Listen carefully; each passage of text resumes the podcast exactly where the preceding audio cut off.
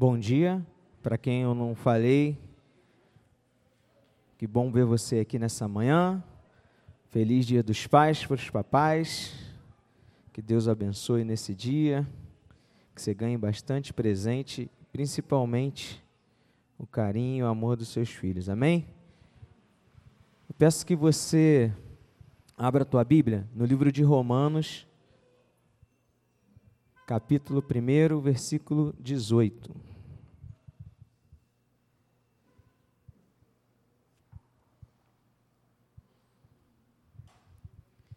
Romanos 1, 18.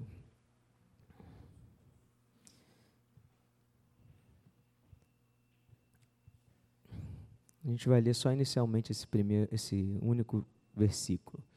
Diz assim: A ira de Deus se revela do céu contra toda impiedade e perversão dos homens que detêm a verdade pela injustiça.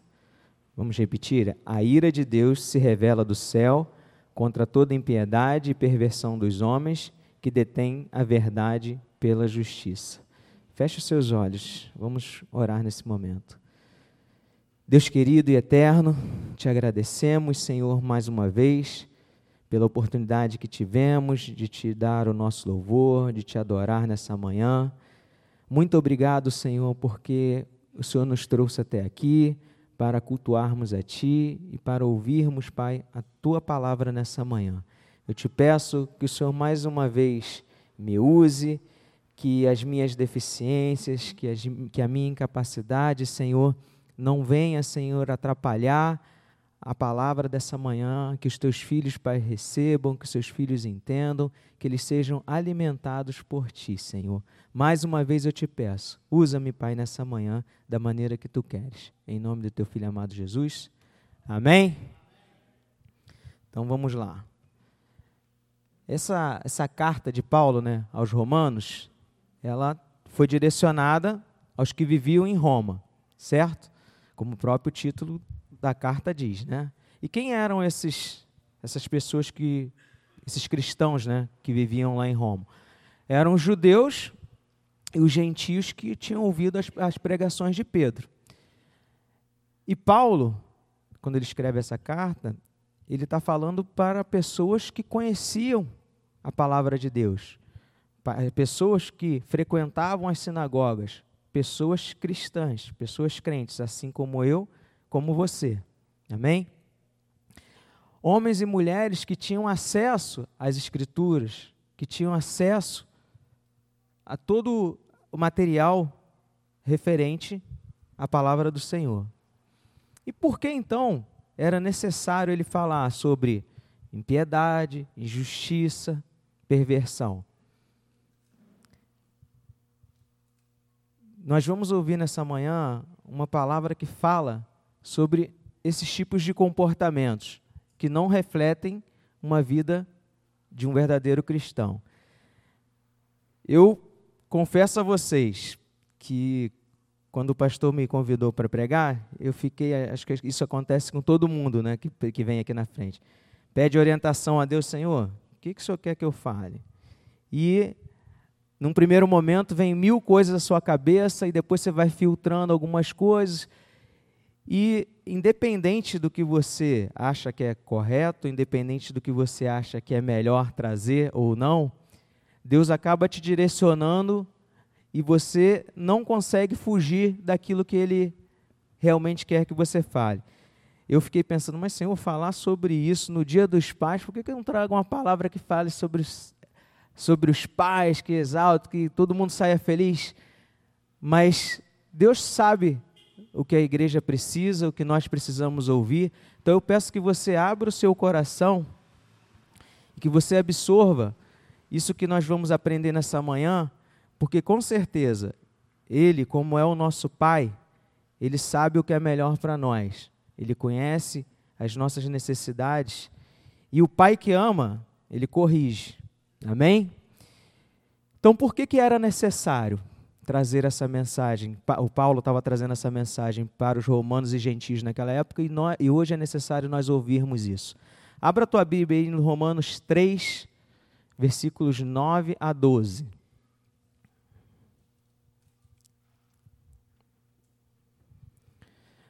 O diácono Eduardo pregou duas semanas atrás que muitas vezes nós, quando lemos a respeito do povo de Deus no Antigo Testamento, nós nos achamos melhores do que eles, porque a gente fica, como é possível esse povo ter visto tantas coisas e continuarem desobedecendo, continuarem satisfeitos? Mas nós não somos diferentes dele, não. Olha lá, Romanos 3, 9 e 12. Diz assim: Que se conclui? Temos nós qualquer vantagem? Não, de forma nenhuma, pois já temos demonstrado que todos, tanto judeus como gregos, estão debaixo do pecado. Como está escrito: Não há justo nenhum sequer, não há quem entenda, não há quem busque a Deus. Todos se extraviaram, a uma se fizeram inúteis não há quem faça o bem, não há nenhum sequer. Então, esse foi a razão que Paulo estava trazendo a palavra para os judeus e os gentios, e é esse o motivo que nós estamos ouvindo nessa manhã.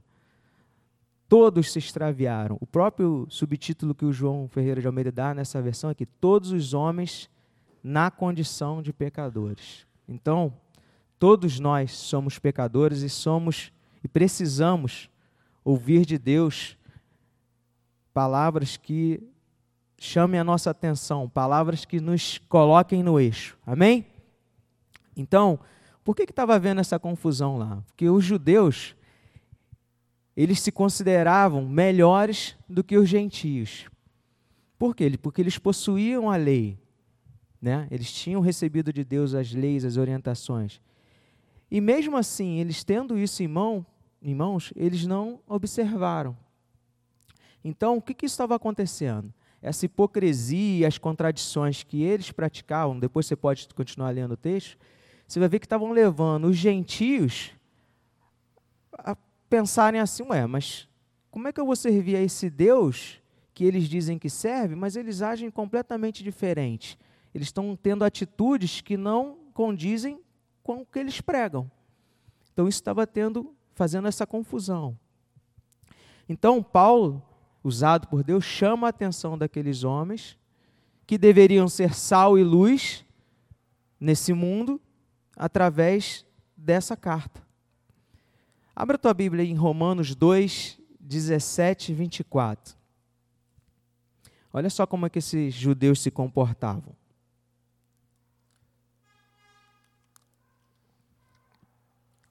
Eu vou ler aqui agora na versão Palavra Viva, tá? Diz assim, ó, 17, Romanos 2, 17 e 24. Você que se julga judeu, confia na lei de Deus e fala com orgulho sobre o seu relacionamento especial com Ele. Você conhece a vontade de Deus, você sabe como discernir entre o que é correto e o que é errado e aprovar o que é correto, porque foram instruídos na lei. Você está convencido que é guia dos cegos e luz para as pessoas que estão perdidas nas, nas trevas, que pode instruir aqueles que não têm entendimento e ensinar os caminhos de Deus para as crianças, pois você tem certeza de que a lei de Deus dá a você o conhecimento completo da verdade. Amém? Com certeza não tem nenhuma mentira aqui. E então, se você ensina aos outros, por que não ensina você mesmo? Você prega contra o roubo, mas rouba. Você diz que é errado cometer adultério, mas comete adultério. Você detesta ídolos, mas rouba os templos. Você está tão orgulhoso por ter a lei, mas desonra a Deus por desobedecê-la. Pois, como as Escrituras dizem, o nome de Deus é blasfemado entre os que não são judeus por causa de vocês. Então, você imagina, olha, olha a confusão que estava tendo na cabeça daquele povo, daqueles romanos lá e dos gentios. Como um povo que tinha essa lei, que tinha essas ordenanças, faziam tudo diferente do que eles pregavam do que eles falavam. Nós somos diferentes desse povo? Nós hoje não temos essas leis na nossa, na nossa escrivaninha, se ainda existe esse móvel, no nosso celular. Nós temos acesso a essa, essa palavra a todo momento, seja escrita, seja falada. E mesmo assim, nós ainda continuamos, assim como os judeus daquela época, em alguns momentos, em, dando mal, mal testemunhos. Amém? Infelizmente. E como o povo precisava ouvir isso, nós também precisamos ouvir nessa manhã. Somos diferentes? Não. Somos desobedientes também. Temos que tomar cuidado com o nosso testemunho, porque assim como esses judeus estavam blasfemando o nome do Senhor, nós também temos que ter esse conhecimento que algumas atitudes nossas podem estar escandalizando o nosso vizinho, o nosso irmão, e eles podem estar pensando, como a gente de vez em quando ouve, eu servia ao Deus ou eu ia a uma igreja de que aquele pastor está envolvido com uma situação ilegal, ou aquele irmão, eu sei que ele na igreja é uma pessoa e na rua ou em casa ele é outra pessoa. Isso nós estamos blasfemando o nome do Senhor. Como nós ouvimos, não somos diferentes desse povo. As coisas se repetem. E às vezes nós fazemos isso como judeus, como nós somos crentes, nós estamos debaixo da bênção do Senhor, nós somos cristãos que frequentamos a igreja, às vezes nós pensamos que essa nossa nosso senso de justiça pode nos dar alguns privilégios, assim como esses judeus estavam pensando. Estamos convencidos de que agimos correto, mas quando estamos agindo errado. Temos atitudes que levam pessoas próximas a nós a duvidarem do Deus que servimos. O interessante é que, mesmo depois dessas, dessa palavra que Paulo traz para os judeus, eles continuam questionando, eles continuam com algumas objeções. Justamente pelo que eu falei, eles achavam que eles tinham privilégios. Eles achavam que, como o Senhor tinha se revelado a eles, tinha escolhido eles como povo, tinha dado as leis, tinha dado a palavra, tinha tirado do cativeiro, eles podiam fazer o que queriam. Abra lá, Romanos 3, 1, 8. As objeções que eles apresentaram para Paulo.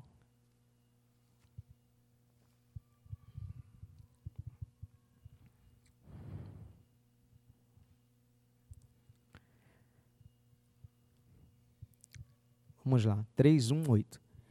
Então, qual a vantagem em ser judeu? Qual a vantagem de ser crente, então, Márcio? Ou qual é o benefício da circuncisão? Muita, em todos os sentidos. Para começar, porque foi a eles que Deus confiou a sua palavra. Que importa se algum deles são, foram infiéis? Só porque eles eram infiéis, isso quer dizer que Deus era infiel? De maneira nenhuma ainda que todos os outros sejam mentirosos, Deus é verdadeiro. Como as Escrituras dizem sobre ele: você será justificado em tudo que você fala e vencerá quando for julgado.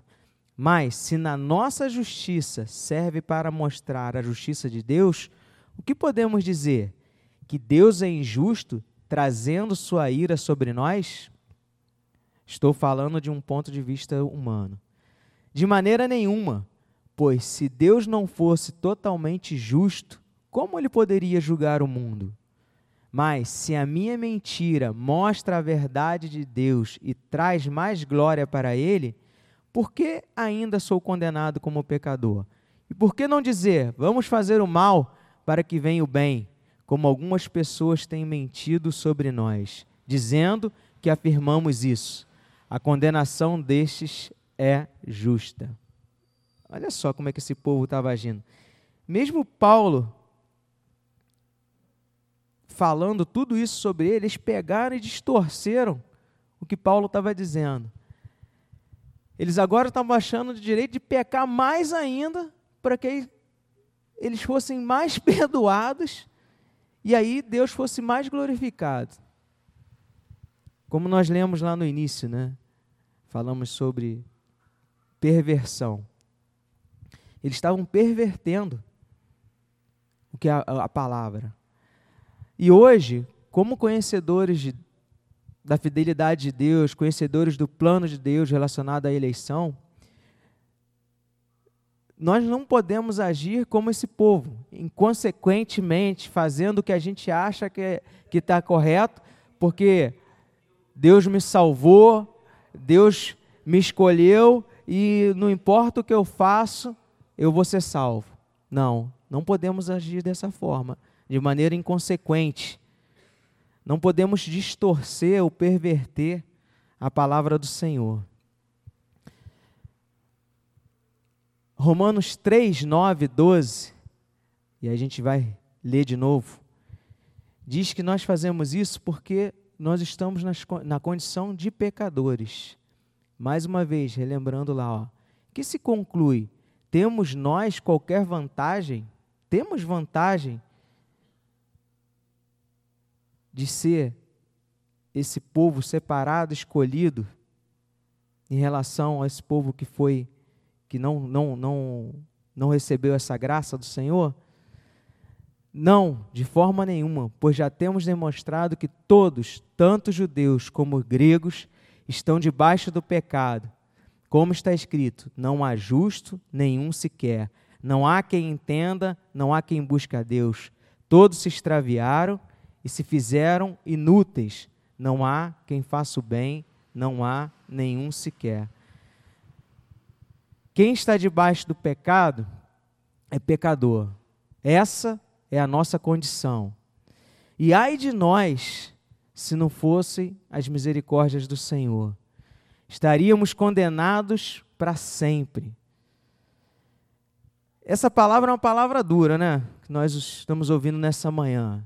Reconhecer as nossas deficiências, reconhecer a nossa culpa, as nossas incapacidades, reconhecer que somos injustos, reconhecer que somos perversos, reconhecer que, que tínhamos, que éramos condenados. É uma palavra dura.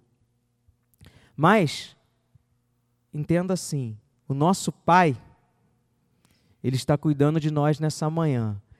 E precisamos abrir o nosso coração reconhecendo que somos totalmente dependentes dele desse Pai amoroso, desse Pai que nos ama incondicionalmente. Amém? E nós cantamos louvores aqui nessa manhã que falavam desse amor, que falavam dessa nossa incapacidade, que falavam dessa, dessa nossa deficiência. Somos pecadores, sim. Não vivemos na prática do pecado, amém? Somos pecadores porque lá atrás Adão desobedeceu a ordem do Senhor e toda a criação foi pervertida. E nós necessitamos e precisamos ter isso em nossa mente, que nós sem a misericórdia do Senhor, que nós sem a presença de Deus, nós não faríamos, nós, pelo contrário, nós faríamos tudo errado. A nossa natureza nos leva a tomar caminhos que são completamente errados, caminhos que não agradam a Deus. Mas graças a Deus que Ele abre os nossos olhos, nos chama a atenção para esse para essa nossa natureza pecaminosa, porque olha só, quando nós reconhecemos essa nossa incapacidade, nós somos abençoados. Quando nós reconhecemos que nós não valemos nada, que somos pó, nós somos abençoados. Quer ver um exemplo? Abra lá tua Bíblia em Lucas 7.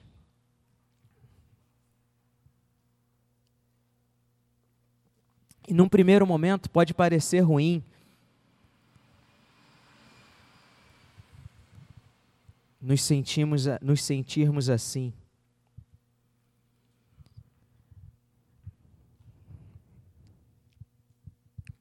Mas precisamos reconhecer que somos pecadores. Lucas 7, 36. Uma passagem bem conhecida.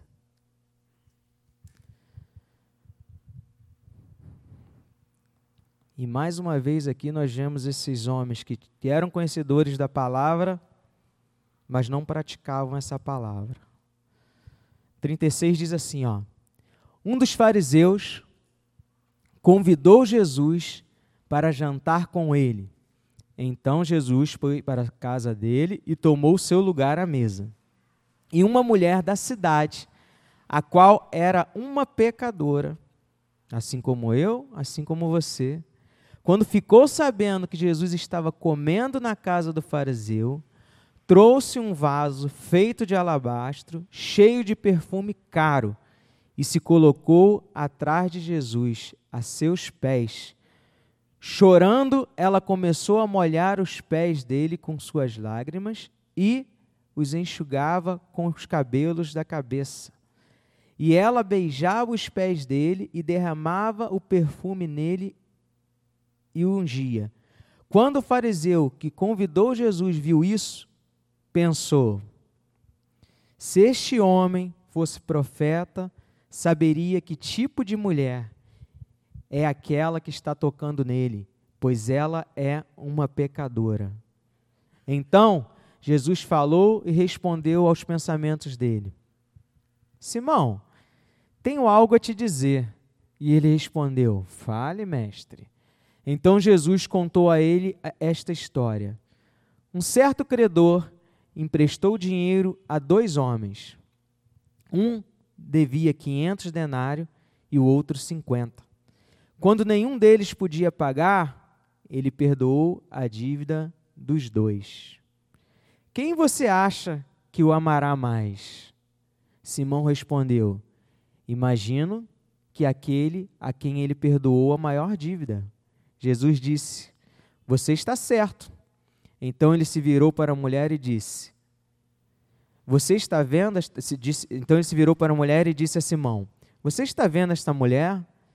Quando entrei em sua casa, você não me deu água para lavar a poeira dos meus pés, mas ela os lavou com suas lágrimas e o enxugou com seus cabelos. Você não me cumprimentou com um beijo, mas a partir do momento que eu entrei, ela não parou de beijar os meus pés. Você não ungiu a minha cabeça com óleo, mas ela ungiu meus pés com perfume. Assim eu falo a você. Os pecados dela, que são muitos, foram perdoados, por isso ela me amou muito.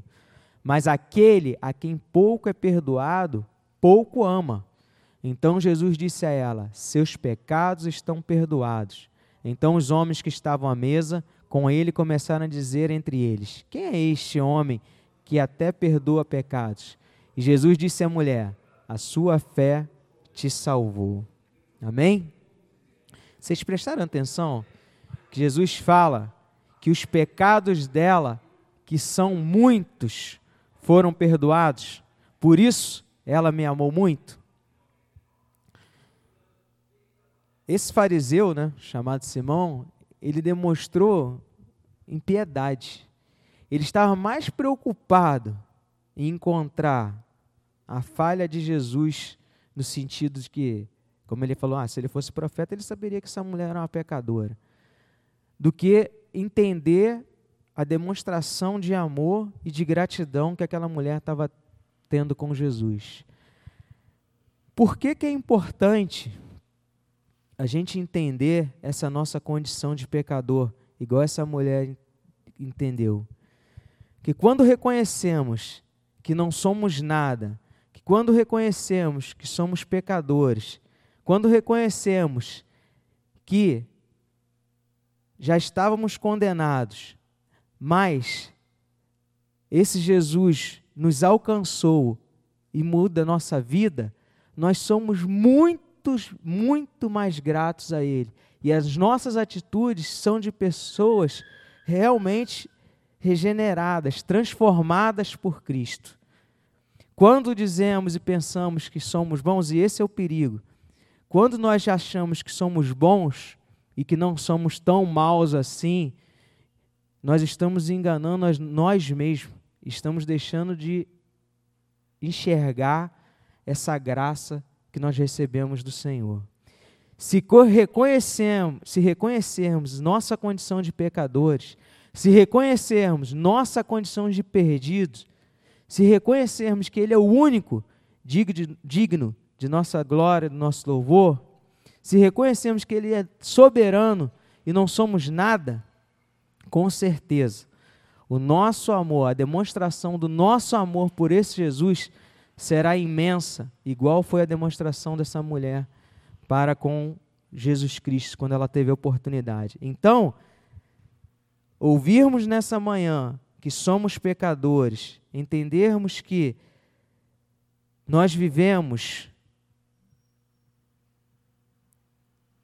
de maneira injusta, de maneira pecaminosa, de maneira pervertida, não é para sairmos daqui tristes, não é para sairmos daqui desanimados, é para sairmos daqui sabendo que é o seguinte: mesmo sendo dessa maneira, a graça do Senhor me alcançou e agora eu tenho muito mais motivo, muito mais razão para fazer o meu melhor para agradar a esse Jesus maravilhoso que era o que essa mulher estava fazendo.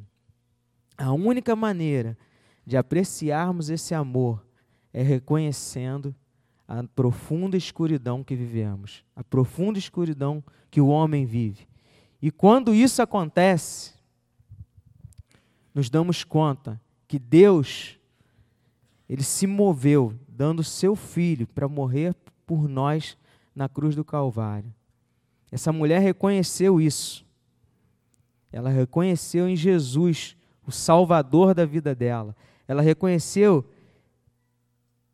que ela era pecadora. Outro dia, algum tempo atrás, na quinta-feira, eu estava pregando sobre Paulo. Nós vemos Paulo pregando daquela maneira, de forma enérgica, Paulo fazendo tudo aquilo que ele fez depois da sua conversão, para ele não tinha dificuldades, se ele estava preso, se ele estava passando necessidade, se ele estava na bonança, na fartura ou, ou na escassez, ele fazia tudo com amor, com entendimento, porque ele se reconheceu como o pior dos pecadores.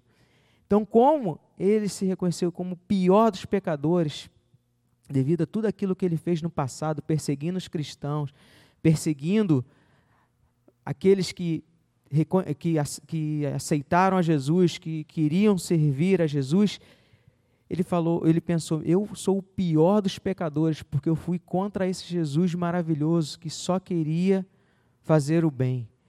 Então ele reconhecendo isso, ele deu tudo, tudo que ele podia, tudo do melhor que ele podia fazer, tudo que ele que estava ao seu alcance, ele fazia, porque ele se reconhecia como o pior dos pecadores. E nós temos que ter esse pensamento que não somos nada sem a ajuda do Senhor, sem reconhecer que esse Deus maravilhoso nos alcançou, que Ele nos chamou para o seu reino e que nós devemos fazer isso com gratidão. Tudo que fizermos, seja com gratidão. Então, a mensagem de hoje, desse Pai querido que nos ama, não é uma mensagem para você sair daqui triste, não. É uma mensagem para você sair daqui alegre. Alegre porque, apesar de não, não prestarmos para nada, apesar de estarmos na condição de pecadores, Ele nos elegeu, Ele nos separou e nos trouxe para o seu reino, porque Ele nos ama. Porque Ele nos ama. E Assim como essa mulher, assim como Paulo, quando reconhecemos essa nossa condição, nós vamos fazer tudo com amor para agradar a esse Deus maravilhoso, a esse Jesus maravilhoso. Amém?